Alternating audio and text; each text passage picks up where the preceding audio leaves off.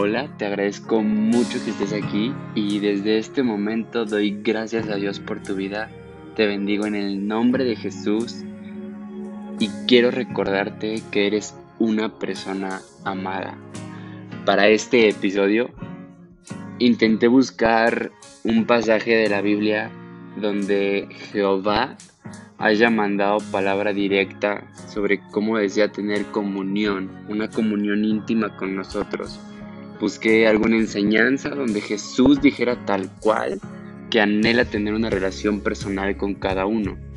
Pero no encontré una sola porque en lugar de que Dios mandara a decirlo o que Jesús lo enseñara, Él prefirió demostrarlo.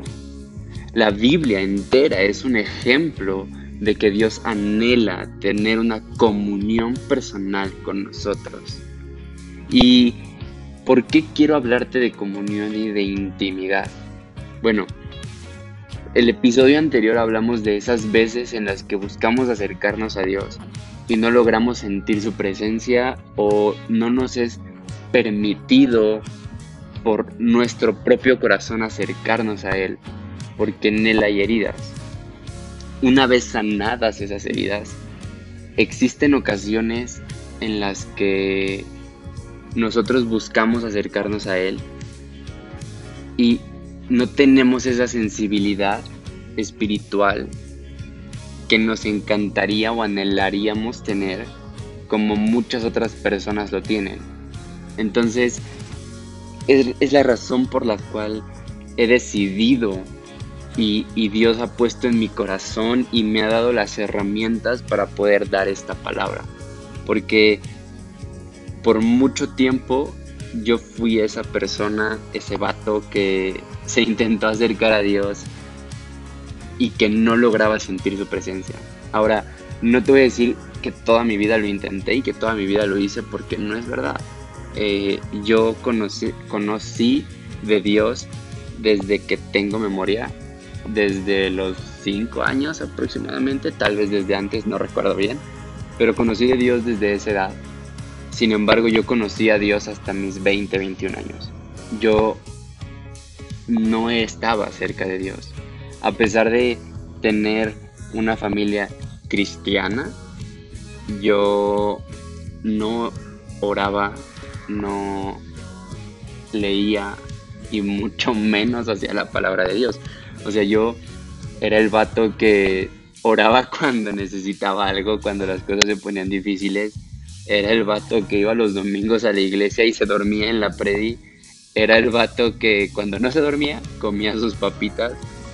Yo era ese tipo que, no le daba importancia y, no le daba ese respeto a Dios, por así decirlo, en, en los tiempos que eran para él, ¿no? Y, la verdad es que no fui un tipo que se podría considerar terrible. Es decir, ante el mundo yo era el vato normal, el tipo normal, el adolescente, el joven normal y casual. Aunque dentro de mis amigos o en la intimidad con mis amigos era un poco más diferente, ¿no? Porque para ellos yo era el que empezaba el relajo, el que hacía las tonterías, el que el que ocasionaba los problemas, yo era esa persona. Entonces, digamos que cometí errores, me equivoqué muchas veces, fui en contra de la palabra otras mil más.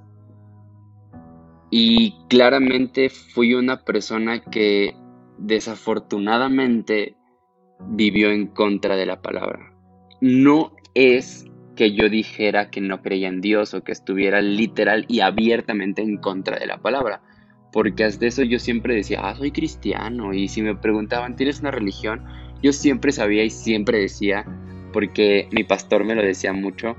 Eh, en ese momento eh, mi pastor eh, me decía, y bueno, no me decía a mí, sino lo decía a la congregación en general, que el cristianismo no es una religión el cristianismo es tener una vida conforme a la vida y el ejemplo de Cristo. Es decir, es una forma de vivir. Y, y entonces yo siempre decía, no, no tengo ninguna religión, soy cristiano. Y explicaba eso mismo que, mi pastor me, me decía. pero no lograba tener el peso en mí, lo mismo que decía, ¿no? Entonces, pues pasé así mucho tiempo en mi vida, pasé muchos años, y cuando finalmente intenté acercarme a Dios, yo no pude hacerlo. Principalmente por la razón que te que comentamos el episodio pasado, ¿no? Yo en mi corazón guardaba mucho rencor, mucho resentimiento, no había perdonado a muchas personas, eh, especialmente a mis padres. Y, y, con el tiempo fui perdonando, fui sanando y aún así no lograba tener ese acercamiento con Dios, no lograba tener esa comunión con Dios, no lograba tener esa, sentir esa presencia de Dios. Y yo ciertamente me enojaba, me entristecía, me decepcionaba, me afligía muchísimo, porque yo llegué a pensar que Dios no quería hablarme, que Dios no quería estar conmigo, que Dios eh, había decidido alejarse de mí y se había cansado de todas las veces que me había equivocado, de todas las veces que le había echado en cara que mis problemas eran su culpa, según yo, todas esas veces que yo le reclamaba porque mi vida era tan, tan difícil, todas esas veces en las que yo eh, me desquitaba con él, yo pensé en mi corazón y dije, sabes qué, pues te entiendo, ¿no? O sea, si no te quieres acercar a mí, si no quieres que sienta tu presencia, totalmente lo entiendo. Mm, pues perdóname, pero entiendo que, que, no quieras hablarme, ¿no? O sea, yo, yo estaba muy triste y, y desesperado. Y así pasé varios días, semanas, meses Luego empecé a ver gente que, tenía un testimonio mucho más fuerte que el mío, que literalmente había estado en contra de Dios, gente que se había metido en vicios mucho, muy fuertes, que había estado al borde de la muerte, gente que había estado en idolatría, y ellos podían sentir la presencia de Dios. Y, y no solo sentir la presencia de Dios, sino tener momentos donde la presencia de Dios se movía tan fuerte que no se limitaba solo a ellos, sino hacia alguien más y, a los que le rodeaban. Y, ahí entró la envidia. Ahí entró ese sentimiento de, ah, ¿por qué a mí no? ¿Por qué a mí me pasa eso de no sentir la presencia de Dios? Me enojaba mucho y, y sí, y sí, la verdad es que cuando me ponía a orar, porque no dejaba de orar, ¿no? O sea, yo seguía orando aunque no sintiera la presencia de Dios, eh, soy muy terco y, le decía como, ok, está bien, no me hables, pero no quiero que pienses que no me quiero acercar, aquí estoy, ¿no? O sea, ahora me toca a mí eh, estar aquí, aun cuando no lo estés tú, ¿no? Era como, para mí era como los planes cambiaron, los planos cambiaron, ahora soy yo el que te busca, ahora soy yo el que intenta acercarme. Eh, y, y, yo estaba ahí y estaba ahí y le decía, es que ¿por qué no puedo tener una relación, una intimidad como él o como ella? ¿Por qué esta persona sí y yo no? ¿Por qué perdonaste a esta persona y por qué a mí no me perdonaste? Y, yo enojado, ¿no? Y decepcionado y le decía, es que no entiendo cuál es la diferencia, cuál es la razón por la cual tú has decidido no hablarme a mí. ¿Por qué? ¿Qué hice? O sea, sí sé que hice mal, pero ¿a poco es tan malo? o, acaso eso es peor que lo que esta persona hizo?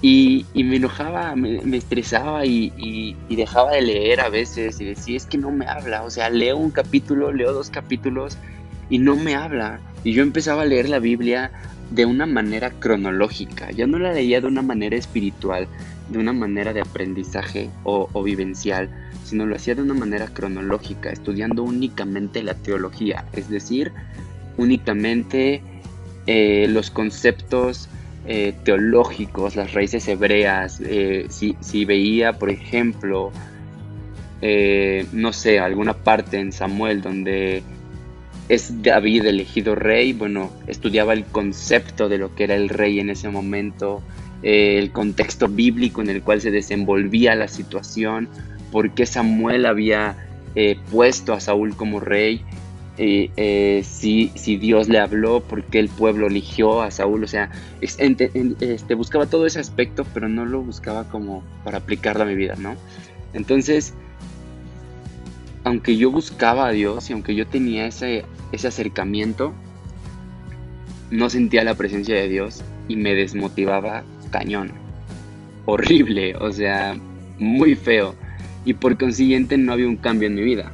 Entonces, no sé si tú te has sentido así en algún momento que, que te has intentado acercar a Dios, que has intentado buscar de la palabra, que has intentado buscar su presencia, que le has cantado, alabado, adorado, orado, leído la Biblia, que has hecho un montón de cosas, ayunado, todo, y no has sentido la presencia de Dios, bueno, no eres el único. Y afortunadamente quiero decirte que no es que no haya estado la presencia de Dios. Es que literalmente, y quiero que, hagamos énfasis en esto, literalmente todo el episodio te he dicho, no sentía la presencia de Dios. Mas no significa que no estuviera ahí. Porque muchas veces creemos que sentir la presencia de Dios es algo descriptible, es algo razonable, pero al mismo tiempo es algo demasiado intenso. Y en ocasiones sí, pero no siempre. Al menos en mi caso, las veces que Dios más fuerte ha hablado a mi vida o me ha dado palabra profética o algo similar, no ha sido en momentos de una intensidad espiritual poderosa. Han sido momentos tan casuales, tan espontáneos, tan naturales como ir caminando en una calle, como el ver un especial de comedia, como el jugar eh, un partido de fútbol. Todas esas enseñanzas poderosas han venido en momentos así. Entonces, quiero decirte que hay que quitarnos primero esa idea, ese concepto de que el encuentro con Dios tiene que ser así, porque no. A lo mejor Dios sí ha estado en todas esas veces y ocasiones en las que has orado, en las que has pedido perdón, en las que has intentado acercarte, pero en efecto no has logrado sentir la presencia de Dios.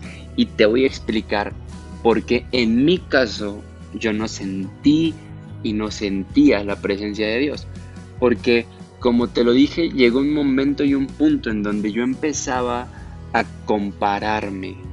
Yo empezaba a buscar tener la presencia de Dios en mi vida, sentir la presencia de Dios en mi vida como alguien más la tenía.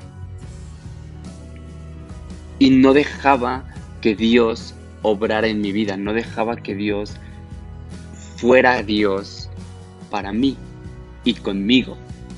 ¿sabes? Y, es algo que, muchas veces hacemos y, está mal en el aspecto de, de que no es que vayas en contra de la palabra ni que sea un pecado, pero está mal porque tu corazón va a empezarse a sentir mal cuando creas que Dios no está ahí. Y, y no es eso como te lo dije al principio, busqué un montón de, un, montón de veces un versículo en el cual lo dijera, pero, pero no hay uno solo. O sea, y encontré tres en los cuales Dios y Jesús nos comparten el, el, cómo nos conocen ellos, eh, eh, eh, cómo Él nos conoce, o sea, hablando de ellos como Dios Padre, Dios Hijo y Espíritu Santo, nos conocen, nos conoce eh, y, nos da a cada uno de nosotros las cosas que necesitamos. E, y hay que, y hay que anotar esa palabra, necesitamos. O sea, no que la anotes en un cuaderno específicamente, pero sí que la anotes en tu corazón, que la anotes en tu memoria, porque es muy importante eso para más adelante. Entonces encontré tres versículos que si los quieres leer, los vamos, los puedes leer más a profundidad más adelante, que es Juan 10, 14 y 15, donde Él nos dice que Él es nuestro buen pastor que Él nos conoce. Nosotros somos sus ovejas y Él nos conoce y, nosotros lo conocemos a Él. O sea que Él, Él sabe quiénes somos, Él sabe lo que somos y Él sabe lo que queremos, tenemos, lo que necesitamos. O sea, Él nos conoce a la perfección. Y en el 15 dice, así como el Padre me conoce y yo conozco al Padre y pongo mi vida por las ovejas. Es decir, tanto como Él conoce a Dios, Jesús conoce a Dios, Dios, nos, Dios conoce a Jesús y asimismo ellos dos nos conocen a nosotros. Y por esa razón que nos conocen, Jesús dio su vida por nosotros. Es decir, que Dios, Dios sabía, Jesús sabía lo que eras, sabía lo que eres y aún así dio su vida por ti. Entonces no pienses que porque en algún momento te alejaste o porque en algún momento hiciste cosas malas, Jesús y, Dios a sí mismo como Padre ya no quieren acercarse a ti. Porque él, Jesús sabía lo que eras, sabía lo que eres, sabía lo que ibas a hacer cuando Él decidió morir por ti. No pienses nuevamente, no pienses por favor que Jesús no quiere perdonarte porque porque no es así, porque Él conocía tu error, Él conocía lo que eras, Él conocía tu corazón y aún así decidió morir por ti. Entonces el otro versículo es Jeremías 17:10, donde Jehová a través de Jeremías dice, yo Jehová escudriño la mente, que pruebo el corazón, para dar a cada uno según su camino, según el fruto de sus obras. No es la primera vez en la que, en la que Dios nos dice que conoce nuestro corazón. Si no me equivoco, la primera vez es en Samuel, eh, donde lo dice textualmente, ¿no? Y, te repito, no sé si me equivoqué, tal vez en versículos anteriores, en, en, libros anteriores lo dice, pero lo que yo recuerdo es en Primera de Samuel, cuando al mismo Samuel le dice que ninguno de los hermanos de David serían rey, porque Dios no veía el físico de ellos, sino veía su corazón. Y él iba a poner un rey conforme a su corazón. Entonces, eh, Dios desde el principio ha visto nuestro corazón, y desde el principio nos conoce como ovejas. Pero, pero la segunda parte de este versículo dice, para dar a cada uno según su camino. Es decir, que Él nos da conforme a lo que necesitamos, conforme al camino que hemos decidido seguir. Porque al final del día tenemos libre albedrío y hay un montón de ramas y un montón de caminos los cuales podemos seguir. Y para cada uno de esos caminos Dios tiene algo para darnos. Dios tiene algo para nosotros. Así que si tú has decidido caminar eh, eh, y has decidido, decidido seguir en un camino lejos de Dios, quiero decirte que a pesar de todo eso, Dios tiene algo para ti.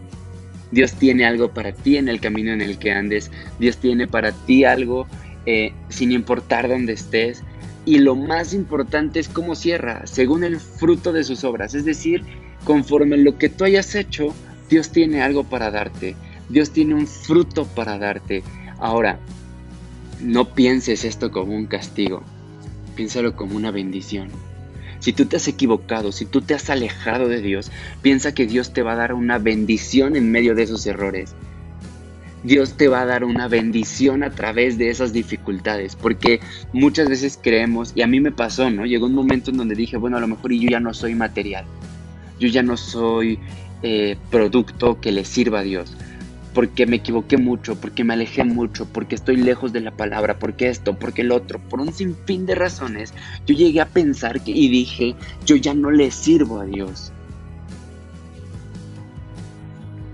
Pero cuando decidí acercarme realmente, cuando dejé todos estos eh, pensamientos, Dios me dijo, Dios me enseñó que todas esas decisiones equivocadas que yo había tomado, Él las supo usar a su favor. Mis errores, Él los utilizó a su favor para ponerme, para darme, para permitirme seguir en su propósito. Todas las cosas que yo pasé, todas las cosas que yo viví hoy me permiten entender a los jóvenes a los cuales yo estoy guiando con, con, un equipo entero en la iglesia en la que sirvo. Dios me permite, Dios, me permite y me da esa oportunidad, pero aprovecho todo lo que yo viví, todo lo que yo pasé, para poder decirle a ese joven, te entiendo, sé lo que estás pasando, sé lo que duele, y a lo mejor y no son las mismas circunstancias, pero a mí me permite entenderlo. Así que si a ti te pasó algo, si tú elegiste mal, quiero decirte que si hoy decides volver, Dios tiene algo para ti. Y Dios va a aprovechar eso para un fruto abundante en la vida de alguien. En el siguiente está Mateo 6, 8, que es el siguiente y último versículo que quiero mencionar, que dice, no hagáis pues semejante a ellos, porque vuestro Padre sabe de qué cosas tenéis necesidad antes que vosotros las pidáis. Entonces,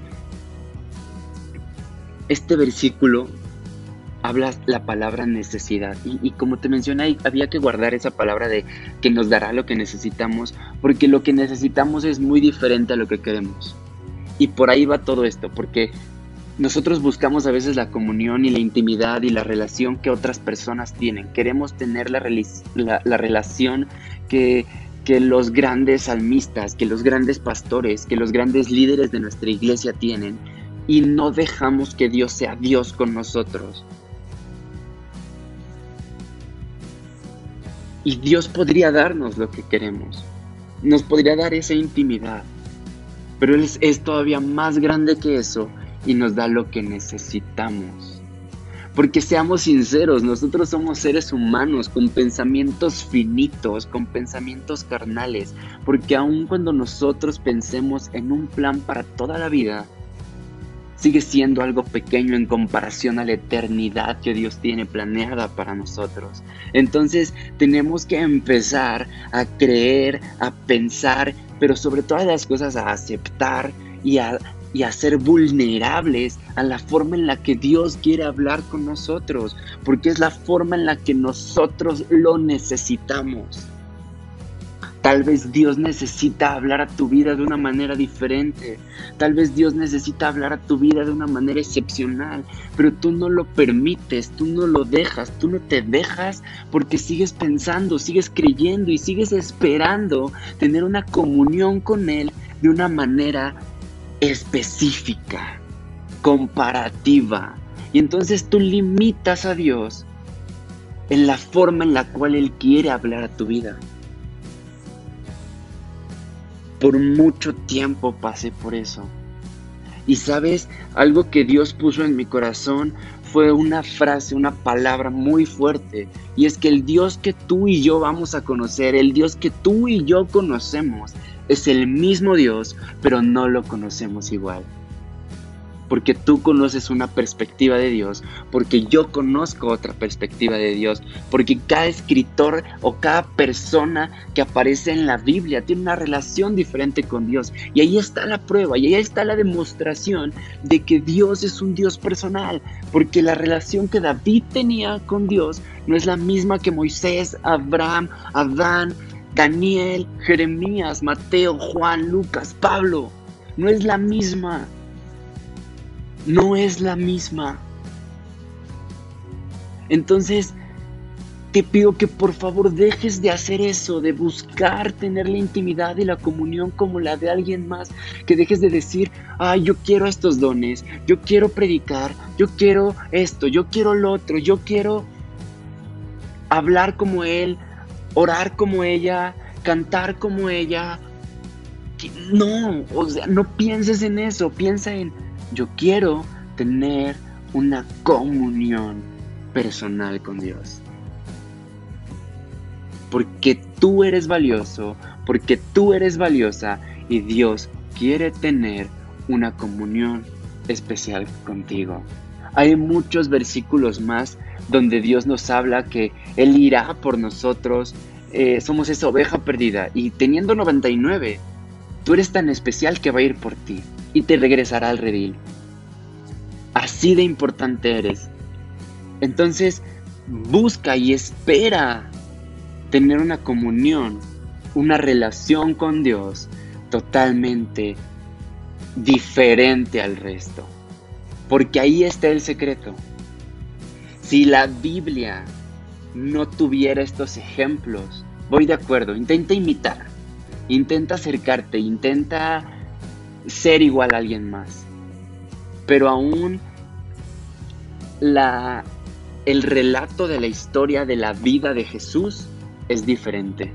Siendo que aquellos que conocieron y siguieron a Jesús en los, en los evangelios, Lucas no cuenta porque Lucas no conoció a Jesús, pero, pero los escritores de los evangelios, aún conociendo a Jesús, aún estando presentes en los hechos, narran y describen cosas diferentes porque vieron y vivieron cosas diferentes con Jesús y le dan importancia a cosas diferentes. Todos narran la misma historia desde un punto diferente, dan a conocer el mismo Dios desde una perspectiva diferente. Entonces no intentes imitarlos, no intentes ser como nadie más, porque no hay nadie más como tú. No hay nadie más en la tierra, ni habrá nadie más en la tierra como tú. Tú eres único y eres única, y de esa manera Dios quiere tener una relación contigo.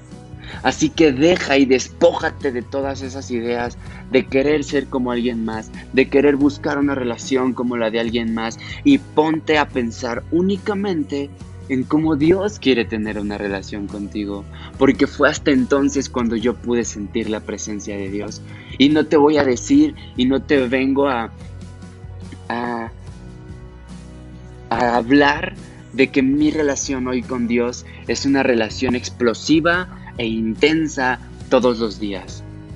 No, porque mi relación con Dios es una relación tan natural como lo es el despertar cada mañana. Y puedo ver a Dios en cada cosa que hago. Y puede hablarme Dios a través de cada cosa, cada animal, cada ser vivo, cada situación que pasa en mi vida.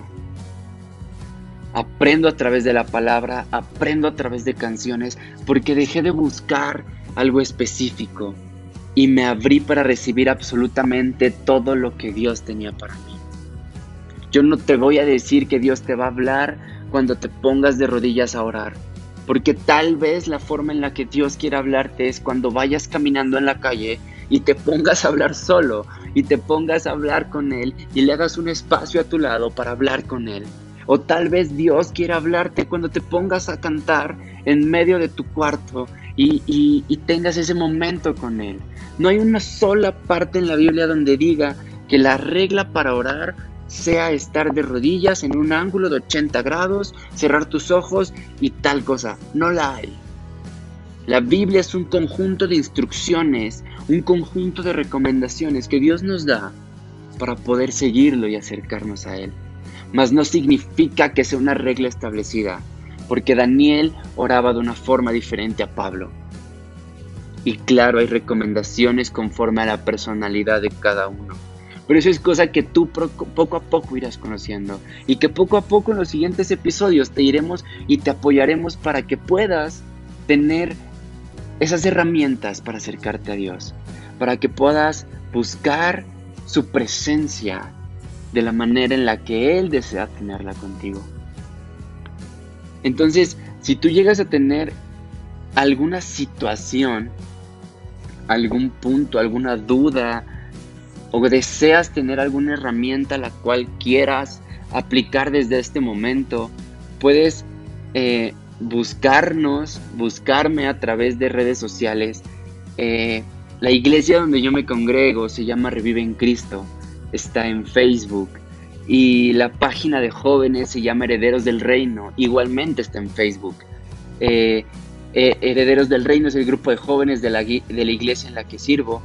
Y, puedes buscarnos ahí, puedes mandarnos un mensaje, puedes preguntarnos acerca de, lo que sea que necesites o si quieres que oremos por ti, puedes hacerlo.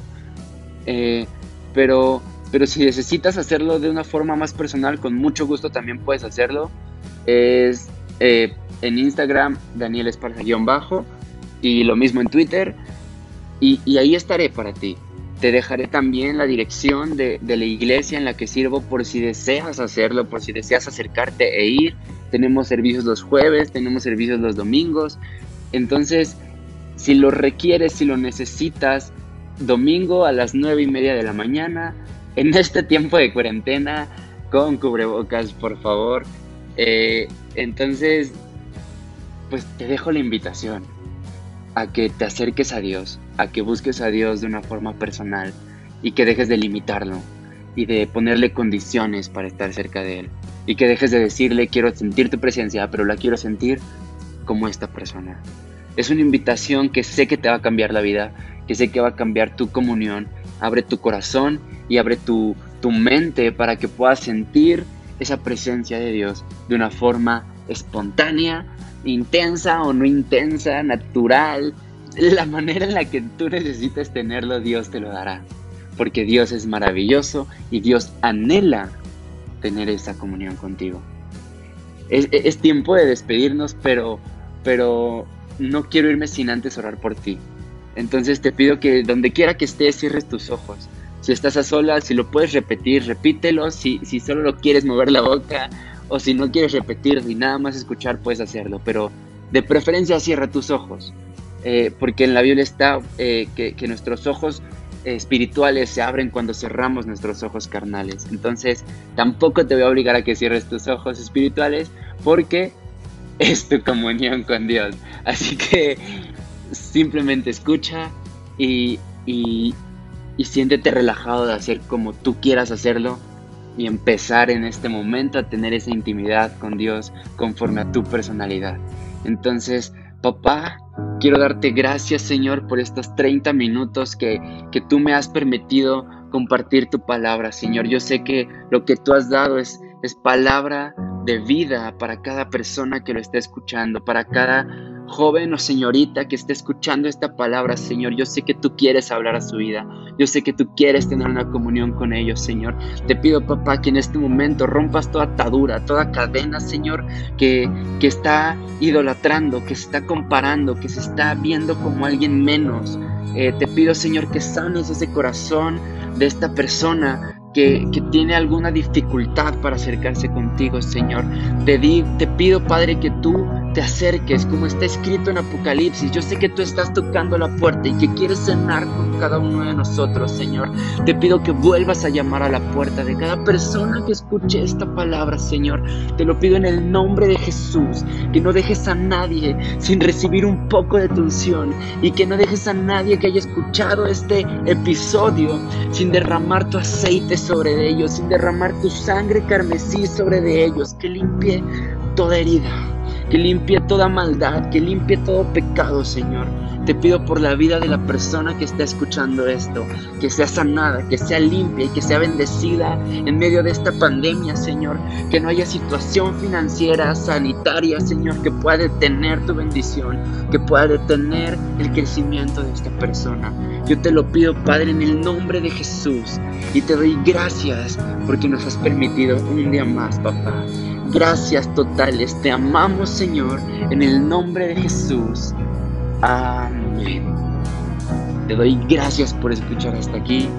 Y te repito, estamos atentos a ti en las redes sociales, de manera personal y colectiva, como iglesia, como grupo de jóvenes. Queremos estar para ti, queremos apoyarte, queremos ayudarte. Y no nos resta más que decirte gracias por escuchar porque nos da mucho gusto que lo hayas hecho hasta este, hasta este minuto, hasta este segundo. Así que gracias, que Dios te bendiga de gran manera y con mucho gusto nos vemos en el próximo episodio.